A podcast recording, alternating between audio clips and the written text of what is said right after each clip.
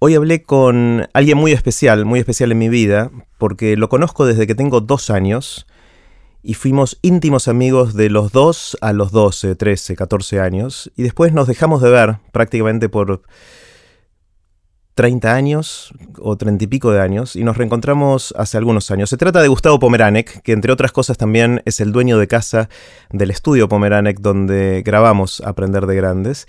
Y esencialmente en la charla con Gus le pregunté, ¿y qué aprendiste en los últimos 30 y pico de años?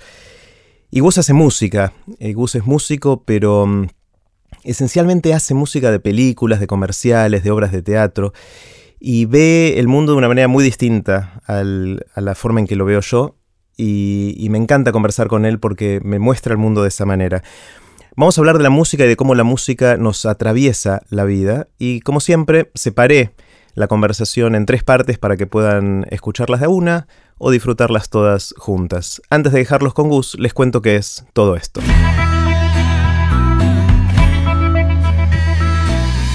Esto es Aprender de Grandes el podcast donde comparto lo que aprendo mientras intento aprender durante toda la vida y lo que converso con gente que admiro. En esta primera parte de la conversación con Gus hablamos sobre cómo la música nos atraviesa la vida. No se la pierdan, los dejo con Gus. Hola Gus. Hola Jerry. ¿Cómo va? Bien. ¿Sabes que, que preparando y pensando qué hacer acá es la más difícil de todas? ¿Por qué? Porque con todas las demás personas con las que hablo en Aprender de Grandes, me es bastante obvio de qué hablar, o por lo menos de qué empezar hablando. Después las, conversaciones van para cualquier lado, pero en tu caso me es muy difícil, eh, porque obviamente de todos los que conversé hasta ahora sos el que conozco hace más tiempo y con el que vivimos más cosas, entonces pensando, hice mi propio brainstorming de, cosas y dije, a ver, ¿de qué me acuerdo? ¿De qué me acuerdo de, aquella época, ¿no? De cuando éramos bien chicos. Eh, y el recuerdo más viejo que tengo es los dos trepándonos a, las sogas para subir al tobogán en Platero, en nuestro jardín de infantes, aunque no, eso habremos tenido, no sé, dos, tres, cuatro años, no sé qué edad. Dos. Dos, probablemente. Sí. Eh, pero no sé si es un recuerdo o es el recuerdo de haber visto alguna foto, ¿viste? Cuando se te no estoy seguro si es un recuerdo de verdad. Después me acuerdo del colegio Musicum, que el otro día vos me lo recordabas, que vos te especializaste en, Triángulo y yo en Tok Tok. Exactamente. Ahí habremos tenido 3-4 años también. Eh, yo creo que. Sí, sí, 3, sí, 4 años. Por ahí. Qué bueno nuestros viejos que nos mandaban a hacer esas cosas de tan chicos. La verdad que sí. Yo no sé si soy tan buen padre, pero bueno. Eh, después me acuerdo. ¿Sabes qué me acuerdo? El día que salió o que conseguimos el disco Noticias del Mundo de Queen. No sé si te acordás. Para mí eso fue un día como el día que pusimos y sonó eh, We Are the Champions y después venía We Will Rock You y esas cosas. O sea, fue como. Para mí fue un momento que me marcó y me acuerdo y. Para mí también, porque aparte la tapa de ese disco que se abría y mirarlo y escucharlo era. Sí, es uno de mis discos. De cabecera. Sí, total. Eh, total. De la época del vinilo, ¿eh? De la época donde uno se sentaba o sea, tomaba la decisión de escuchar música y agarrabas el disco este, y te sentaba porque no había otro, otro medio, digamos, este, para escuchar música. Entonces no es como el vinilo de ahora que tiene un, su encanto y qué sé yo. pero el de ahora es retro, el de antes era, era lo que había. Era, lo que había y, uno se tomaba el tiempo para escuchar este Eso, y después me acuerdo mucho de los asaltos, eh, donde los... Siempre, ahora me cayó la ficha, los asaltos... Pero eso no, sé si deberías contarlo ahora, pues nos pueden llegar en cana. yo sé, yo sé, pero, pero me acuerdo de los asaltos por varias cosas de los asaltos. Em, los asaltos, para los que no saben lo que es el asalto, era una fiesta, lo que hoy sería la previa, supongo, un encuentro de amigos en el cual... Eh, como no era un cumpleaños, había que llevar comida y bebida y típicamente, y esto me cayó la ficha ahora, que era re machista, porque los hombres llevábamos bebidas, que era lo más fácil, y las mujeres tenían que llevar comida, que era donde se la tenían que jugar. no me acordaba de eso. Era, siempre era así, era hombres bebidas, mujeres comida. Y me acuerdo en, en los asaltos cuando poníamos Noticias del Mundo. Era como un momento o sea, había alguien con el wincofón ahí, que era el, tocadisco, eh, y alguien que hacía medio de que iba pasando los discos. Y yo me acuerdo del momento en que poníamos Noticias del Mundo, era un momento muy especial, era como el, momento culmine de, la noche ah, mira. Eh, entre los amigos. Es mi fantasía, no sé cuánto de esto. Sí, sí, eh, otra cosa que me acuerdo, Gus, no sé si te acordás de esta, esta nunca, creo que nunca volvimos a hablar de esto, o no sé. A ver. Eh, es que vos, no sé, habremos tenido 11, 12 años y armaste una, unas luces para fiesta con botonera. Me acuerdo, me que era, o sea, el antecesor ahora de toda la tecnología de, las fiestas, ahora con láser y no sé qué más. En ese momento vos habías preparado tres o cuatro tachos, diríamos ahora, pero eran luces. Sí, sí. Con lamparitas que le habías pintado de color por afuera o algo así. Y unos botones que vos al lado del Winkofone movías los botones para prender y apagar cada luz al, ritmo. ¿Te acordás de eso? Sí, sí, totalmente. pero son me, me, me sorprendió porque eran recuerdos que los tenía ahí guardado. Sí, totalmente, totalmente. O sea, yo tengo otros recuerdos de repente de nuestra infancia, este, pero estos no me, no me acordaba, sí me acuerdo perfecto esa, esa cajita que aparte la había forrado y que tenía botoneras este, para, para eso, ¿no? Para, para seguir el Que era muy loco porque vos no eras el que te gustaban los fierros tecnológicos o la electrónica, todo eso, pero cuando era algo que ver con la música te ponías las pilas y de alguna manera lo... Y además me gustaba lo que lograba eso, el efecto que lograba. O sea, lo que me interesaba era lo que sucedía después, no armarlo. Claro. Armarlo era como un trámite, pero me interesaba lo que pasaba. Qué genial que además de la música se ponga todo oscuro y que se prendan las luces. Que era mágico en ese momento, total, sí. Era mágico. siendo mágico. Era mágico y, te daba cierto poder. era como el que manejaba el ritmo de la fiesta. Eh, había dos cosas que daban poder en esa fiesta, a ver si te acordás. Una era esa. Mirá lo que, ahí me lo acabo de acordar. No me lo vi, La otra cosa que te daba mucho poder era tener el reloj digital. Eh, habían salido en esa época los relojes que tenían solo, el, solo la hora, apretabas una vez aparecía la fecha, apretabas una vez aparecían los segundos y apretabas una vez y volvía la hora. Eso era todo el reloj. Y yo me acuerdo que nuestros viejos habían ido de viaje por laburo a Alemania y nos habían traído eh, uno de estos relojes a cada uno y era como el, deseo de todos eran compartir nuestros relojes y nos pedían prestado el reloj. Es que era ser James Bond. Yo me acuerdo alguna de, de las películas de James Bond, creo que con Roger Moore, este, Vivir y dejar morir, alguna de esas, donde el tipo de repente muestra su reloj de pulsera, aprieta el botón y aparecen números digitales la hora y recuerdo el cine entero haciendo oh, era como una era una cosa y entonces de repente que nos traigan esa tecnología era como nada, era una una forma de ser James Bond. Totalmente, totalmente, y era lo que todo el mundo deseaba tener, así que nos daba mucho poder tener esos, esos relojes en los asaltos. La otra cosa que me acuerdo, em, es cuando me quedaba a dormir en tu casa. Eh, un montón de veces nos quedamos a dormir, vos en la mía, yo en la tuya. Eh, mm, y, me acuerdo dos cosas, las dos relacionadas con Samantha, con tu perro. Era una perra brava. Samantha. Sí, la perra, sí, que era muy brava. Me acuerdo dos cosas de ella. Uno es el día en que me mordió. Yo siempre me levantaba más temprano que vos, eh, eso fue histórico y creo que la tendencia sigue siendo así. Eh, y no había nadie en tu casa, estábamos solo Samantha y yo y me pegó un tarascón en la mano que me dejó una marca que ahora ya no la tengo, pero me duró muchos años. Y la otra cosa me acuerdo de Samantha que me dolió más que eso fue el día en que se robó uno de mis Tok Toks. Ah, mira, vos es que yo no tengo el recuerdo. Bueno, pero ese, ese yo, yo lo sufrí. Claro. Eh, había desaparecido el Tok Tok, pero mal, y yo estaba angustiado. Y cuando tu vieja encontró el Tok Tok, estaba todo destruido y mordido por, por la perra. Eh, cosa que me, me, impactó y creo que ese fue el comienzo del fin de mi carrera musical. Bueno, definió, definió un poco, porque tal vez terminabas este, siendo otro Jerry. Hoy teníamos una banda de Triangulito y Toc Toc este, y la rompíamos. Este, claro. Igual creo que la sacaste barata, porque en otros casos a otros amiguitos directamente Samantha se los comió. O sea, no, y, era, era. Mis viejos tenían la teoría de que era una perra tonta.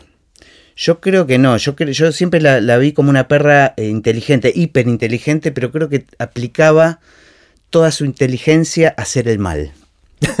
claro, o sea, era, como una gente y malvada. Claro, era una como una este, perra villana, era la perra de los villanos, era de, caos, digamos, este. Así que. y me acuerdo de otra cosa, perdón, que de tu casa también. Tengo muchos recuerdos en tu casa. Eh, es la final del Mundial 78. Ah, mira. En tu casa fuimos a ver la, final del Mundial 78. No me eh, acuerdo para nada. Mira, yo tengo la imagen, estamos hasta tengo varias imágenes de ese día que para mí fue memorable. Me acuerdo también eh, bailando lentos vos con Karin y yo con Daniela.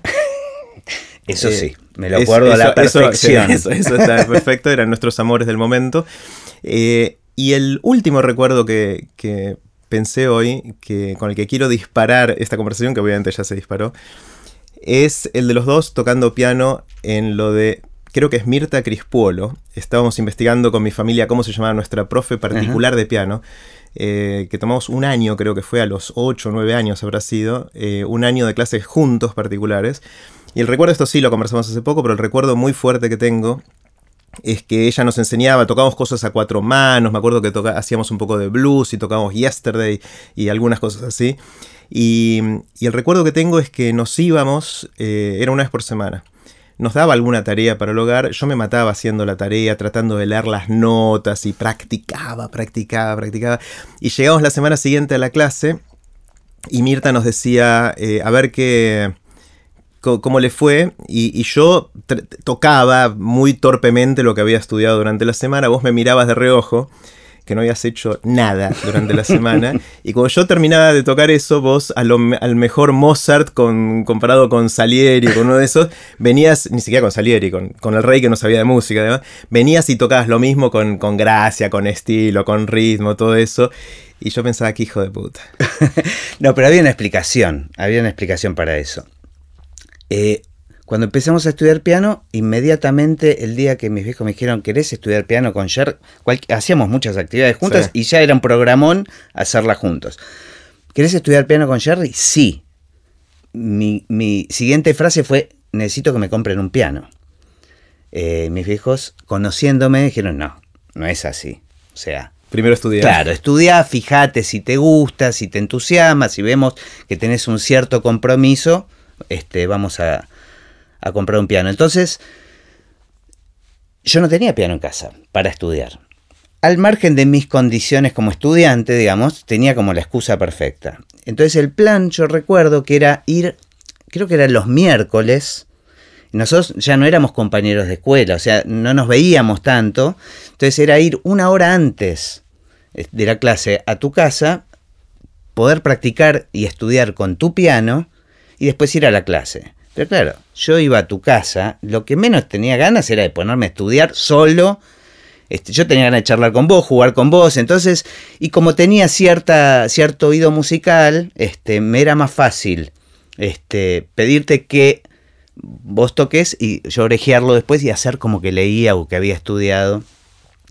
Eh, pero creo que ahí ya se marcaron las, las características, ¿no? Como de tan chicos, este, los, perfiles ya... Es muy loco eso. Es, muy, loco. es muy loco. Ya estaba muy claro que yo me iba a tomar muy en serio este asunto de, llamémoslo, del rock and roll y que, y que vos te ibas a perder este, en ese oscuro mundo de... La ciencia y esas de, Claro, del estudio del conocimiento este, y vas a ser este, un adicto irrecuperable. Sí, de hecho, bueno, el otro recuerdo que ahora me viene es cuando íbamos a Eureka, que era este taller de ciencias. Bueno, era como la contracara. Exacto. Era la contracara porque yo me acuerdo que... Yo tengo un recuerdo que me vino el otro día con vos, que un día me dijiste... Eh, me dice, venía a casa porque acaba de pasar algo genial. Le habías escrito una carta. otro de los recuerdos era la colección de marquillas. Uh, eso le dedicamos mucho, mucho tiempo a las marquillas de cigarrillos. Pero le habías escrito una carta a no sé dónde para que te manden muestras de piedras. Uh, sí, me acuerdo. Este, de, distintos tipos de minerales. De minerales, qué sé yo. Y al, y al tiempo te habían este, enviado una caja con no sé, había 50... ¿Sabes que está en lo de mis viejos todavía esa colección de minerales? Ah, era buenísimo, era cada uno de los minerales que hay en la Tierra. No sé si habrá sido de algún tipo de servicio nacional de no sé qué. Eh, y estaban todos con etiquetas explicando para qué sirve que la bauxita, que esto, que el otro. Había distintas piedras y minerales. Estaba buenísimo eso. Bueno, yo me acuerdo de tu entusiasmo de ir a tu casa, que me lo mostrabas con una pasión que a mí me entusiasmaba realmente. Y, me dijiste, tenés que hacer lo mismo. Escribí una carta. Este, y, yo muy entusiasmado copié la carta que vos habías escrito, llegué a casa, le, se lo dije a, mis viejos y mandamos la carta y al mes muy felizmente me llegó la misma caja. Eso me había olvidado. Abrí las primeras tres, porque estaban, eh, eran paquetes individuales cada piedra que tenían nombres y descripciones, abrí las primeras tres Y ya la cuarta dije, ¿qué estoy haciendo? Esto no me interesa, pero en lo más... ¿Qué estoy haciendo con estas piedras? Claro, yo eh, lo había vivido a través de tu entusiasmo y yo creo que también las tengo todavía esas piedras, pero sin abrir. Nunca, y tengo ese recuerdo. Y un poco me pasaba eso en el taller de ciencias, este, donde íbamos también con otro amigo que era Andy, este, que también terminó siendo biólogo, y ustedes tenían una pasión que a mí lo que me divertía era estar con ustedes. Pero me acuerdo un, un aprendizaje que tuve de parte tuya, que me quedó grabado, no sé, que hacíamos un experimento de química y poníamos en tubos de ensayo eh, con un mechero, y yo me acuerdo de estar tratando de calentar algo, no sé para qué, y que vos te me acercaste y me dijiste, mira, yo lo ponía muy cerquita de, del mechero mismo, y vos me decías, donde rinde mejor la, el fuego es en la mitad de la flama. es algo que me quedó grabado. Claro. Yo sé que en algún momento me va a ser útil en la vida. Todavía no, no, no encontré, pero es un conocimiento que me. Qué loco, qué loco. Me quedó totalmente. Y es así, creo que la llama de la mitad para arriba es donde es la parte más caliente. Mirá, mirá A mí me parecía como muy admirable que tengas ese conocimiento. Eh, alguien me lo habrá dicho y lo repetía ahí, pero. Pero a vos te. Y me quedó grabado. Me quedó. Esto fue, creo que cuarto, quinto, sexto grado del colegio, más o menos. Sí, sí. Eh, y es muy loco mirando para atrás cómo tan temprano se fueron definiendo los perfiles y los intereses, ¿no? Es, eh, también pensando en nuestros hijos. Eh, y cuánto, cuánto podemos influir o no y cuán temprano se desarrollan estas cosas, me parece increíble. Y, bueno, volviendo por un segundo a, lo de Mirta Crispolo, no sé si Mirta, nunca más la vi a Mirta, si Mirta llega a escuchar esto, me caigo de culo. O sea, Mirta, si estás escuchando, avísame. Eh, me acuerdo que, mm, o, sea, mirando para atrás, tengo muchas experiencias con vos, con la música. O sea, los talks, los asaltos, Queen, tocar el piano. Em, sin embargo, después de los 13, 14 años, como que nos distanciamos y durante varias décadas casi no nos vimos. Nuestros viejos siguieron siendo amigos, pero nosotros no nos vimos mucho. Y nos reencontramos hace 6, 7 años, 8 años, eh, de manera fortuita caminando por el Rosedal, que fue un reencuentro alucinante legendario, diría. Muy mágico, porque era, o sea, después de muchos años de estar desconectados, dimos creo que una vuelta al Rosedal y era como si el tiempo no hubiese... O sea, la, era como estar con un desconocido a quien conoces a la perfección, ¿no? Es, muy increíble. Es muy, raro. Para mí fue loco. porque era, me acuerdo nuestras charlas tarde a la noche en mi casa o en tu casa antes de quedarnos fritos. Yo me quedaba frito primero siempre, pero, pero esas charlas interminables y tú ves un déjà vu caminando por el Rosedal 30 o 40 años más tarde, ya que fue no sé cuánto tiempo fue, que fue, que fue muy increíble. Y, ahí en ese reencuentro empezamos a hablar y vos me contabas de... O sea, esencialmente le digo, ¿y qué pasó? Te dije, ¿y qué pasó? ¿Qué pasó en los últimos no sé cuántos años? Eh, y fue increíble como esa, esos perfiles que teníamos de tan chiquitos fue lo que definió mucho lo que fuimos haciendo en, nuestras vidas. Y, vos te dedicaste a la música de una manera que te atravesó por todos lados. Por todos lados eh, Cosa que me parece increíble. Y, la primera pregunta, después de, no sé, unos 15 minutos de estar charlando, eh, la primera pregunta que quiero hacerte es eso, es ¿qué, ¿qué aprendiste en ese camino? Obviamente, como siempre, es pregunta obscenamente grande. Sí, sí, ¿Qué aprendiste en el camino de, de que te atraviese la música así, no? Mira, para... Mm, o sea, si bien se transformó en mi medio de vida y en, y en mi estilo de vida, porque creo que la música es, tiene que ver con una forma de vida, em, yo creo que... Em, bueno, una cosa inmediata que debería contarte es que e, ese, ese, estudio que hacíamos juntos este, de piano, que duró un año, finalmente mis viejos este, me compraron el piano. Ah, bien. Este, inmediatamente después largamos, dejamos de estudiar. Este, o sea, mis viejos tenían absolutamente razón en no, eh, en no querer comprármelo. Lo compraron y, y, lo abandoné. Sin embargo, porque yo no la pasaba, o sea, la pasaba bien eh, yendo con vos, pero siempre fui un, un mal estudiante de todo yo me identifico mucho con algunas de las charlas de TEDx Río de la Plata ahora que hablan de educación y yo no, no cuajaba bien con el sistema educativo y esto me ponía en un lugar de un supuesto vago y, yo no me sentía así porque yo era muy inquieto, siempre lo fui, eh, tenía mucha energía y ganas de hacer cosas y generar cosas, pero no le encontraba la vuelta al, sistema educativo y no, no, disfrutaba de, o sea, me servía lo que, lo que pero creo que no, no lo aprovechaba de la mejor manera. Y el piano, bueno, quedó ahí, este, eh, instalado en casa y yo me empecé a acercar y me empecé a vincular realmente con él cuando no tenía la obligación este, de estudiar. Em, yo, si te tengo que resumir lo que aprendí como, como algo importante o, lo que descubrí tal vez, porque me parece que, bueno, aprender y descubrir son dos términos que se... Se parecen en algún lugar. Se parece, y yo creo que, que, aprender es una forma de descubrir. Eh, y con la música pasa algo, algo de eso. Es la importancia que tiene la música en la vida de las personas. Yo creo que fui descubriendo, y sí, me sigo sorprendiendo, que la música es mucho más importante de lo que creemos porque es muy raro eh, lo que significa, qué es la música, ¿no? Porque si lo pensás, este, en cualquier cultura, en cualquier este, época, eh, la música tiene un poder, o sea, tiene el poder de, comunicar y de entender más allá de la, cultura que, que, pertenezcas, el idioma que manejes. Es como un idioma universal donde yo tengo casi como una teoría conspirativa de este. Eh, a veces pensando en esto que contaba Meli este, Furman de, lo que se viene, que te ponen un chip este, en, la cabeza en un futuro cercano donde uno puede poner la información. Yo creo que tal vez de a rato se me ocurre que alguien vino y nos puso a los seres humanos el chip de la música. Ah.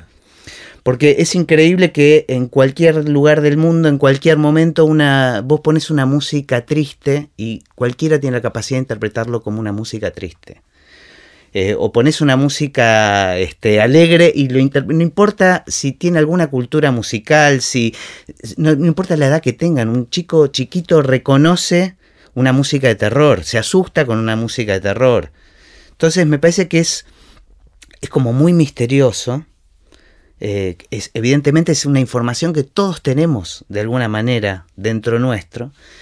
Em, y afecta mucho, tiene un, gran poder de afectar este, a nuestras vidas. Eh, a veces lo. Eh, y, no, hay, y no hay mucha conciencia de eso. Mm. O sea, de repente hay conciencia que yo, el mundo publicitario lo, utiliza mucho para, para, comunicar. Este, porque hay algo que pasa con la música que que va directamente y conecta de una forma directa con la emoción. O sea, no necesita, el cerebro como que no necesita hacer un análisis, hay algo que conecta con la emoción. O sea, no sé por qué un acorde menor es más triste que un acorde mayor, pero es así.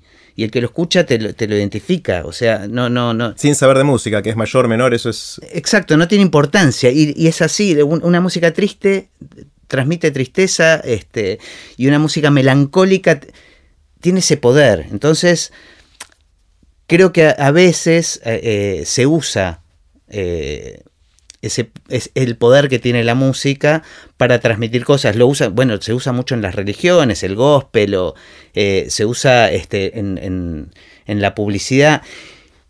Y yo creo que en el cine es donde este, se pone más en evidencia, que es donde yo terminé encontrando este, tu lugar.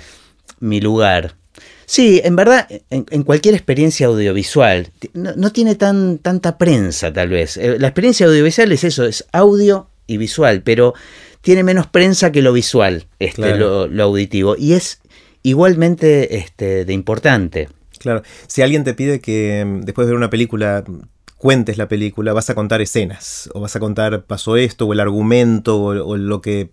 Pero es raro que puedas relatar la banda de sonido. Por supuesto. Sin embargo, la misma película con dos bandas de sonido distintos son dos películas distintas. Y cada escena, cada escena, o sea, si alguien toma este, con, con, una cámara la escena que estamos viviendo nosotros ahora, o la escena que yo estoy viendo, que te tengo a vos sentado enfrente, y la, que yo veo. cada una tiene su música. Ah. Y si le cambiamos la música se puede resignificar la escena. Por eso digo que es una herramienta muy poderosa y que, hay que aprender a utilizarla.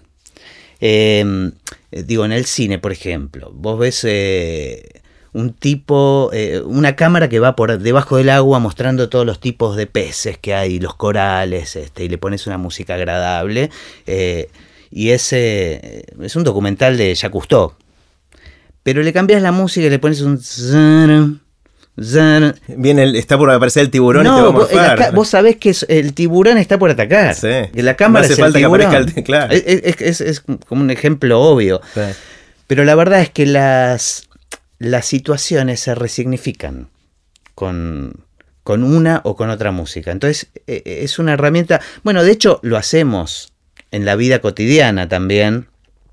Cuando salimos a correr nos motivamos con determinadas músicas o, un escritor eh, a, la hora de ponerse a escribir, este, si, si pone una música u otra, seguramente cambia lo que, lo que va a ser su, su, su posibilidad de, crear o de ir eh, creativamente en una dirección este, o en otra. Y en el cine es como lo más evidente. A mí lo que más me gusta en el cine, en la publicidad, en lo, que sea contar, este, ayudar a contar una historia. Me parece que, ese es el, rol que a mí me gusta hacer este, en la música, que es que la música sea una herramienta más para ayudar a llevar al espectador en el caso del cine o, este, o la televisión, a un lugar emocionalmente determinado. Mm. Y hay infinitas maneras de hacerlo. Entonces, este, una vez que vos ya tenés una imagen eh, grabada, vos probás con, con una música y otra y es es mágico lo que sucede. A mí me parece interesante el, hecho de, que en los últimos siglos empezamos a ponerle letra a las músicas, a las canciones, ¿no? Empezó, a aparecer la canción con letra. Obviamente está la ópera y un montón de cosas, los coros tradicionales, pero antes era la, música era más el latido del corazón, digamos, era más una cosa puramente primitiva y emocional. Eh, y al día de hoy yo siento que muchos escuchamos letras, canciones en inglés sin entender lo que dice la letra o sin prestarle atención, igual no llegan. O sea que sigue siendo la, base musical lo que nos, nos, mueve mucho más que la letra, con, obviamente con excepciones. Sí, sí, sí. Eh, pero, pero eso es lo más profundo, no tanto la letra. La letra es un, poema que uno podría leer, digamos. Pero es la música lo que te penetra el cuerpo de otra manera. Sí, a mí me, pasó toda la vida, este, si bien tuve mi periodo de tocar en bandas este, y hacer canciones, de esto que decís vos, de, escuchar una canción y escuchar la voz humana como un instrumento más, incluso aunque la letra sea en español, este, no en un, idioma que me, que me requiera un esfuerzo mayor. Por supuesto que hay letras que son hermosas, pero siempre escuché la música y las canciones como, como eso, como una cosa instrumental, absolutamente instrumental, y me interesó siempre más el viaje emocional que propone, que es más inexplicable. Eh, las melodías este, y los arreglos, este, los arreglos me refiero a, eh, en música a veces hay que aclarar porque no es que la música se rompe y hay que arreglarla, sino que eh, el arreglo es como la decisión de qué es lo que va a tocar cada instrumento, cómo se va a interpretar esa música. Más parecido a lo que puede ser un arreglo floral, ¿no? Este, decidir qué va a hacer cada instrumento y cómo, cómo la va a interpretar. Y me parece que ahí está el secreto del viaje emocional que, tiene la música. Gus, eh, antes de hacerte un montón de otras preguntas, tomemos un poquito de agua, ¿crees? Dale. Así terminó la primera parte de la conversación con mi amigo de toda la vida, Gustavo Pomeranek. Pueden ver los links que mencionamos en aprenderdegrandes.com barra Gus. No se pierdan las próximas dos partes de la conversación que estuvieron geniales. Recuerden que pueden suscribirse para no perderse ningún episodio de Aprender de Grandes en aprenderdegrandes.com. Los espero en el próximo episodio de Aprender de Grandes, cuando les cuente lo que aprendo en mis intentos por seguir aprendiendo durante toda la vida y en las conversaciones que tengo con gente que admiro. Chau.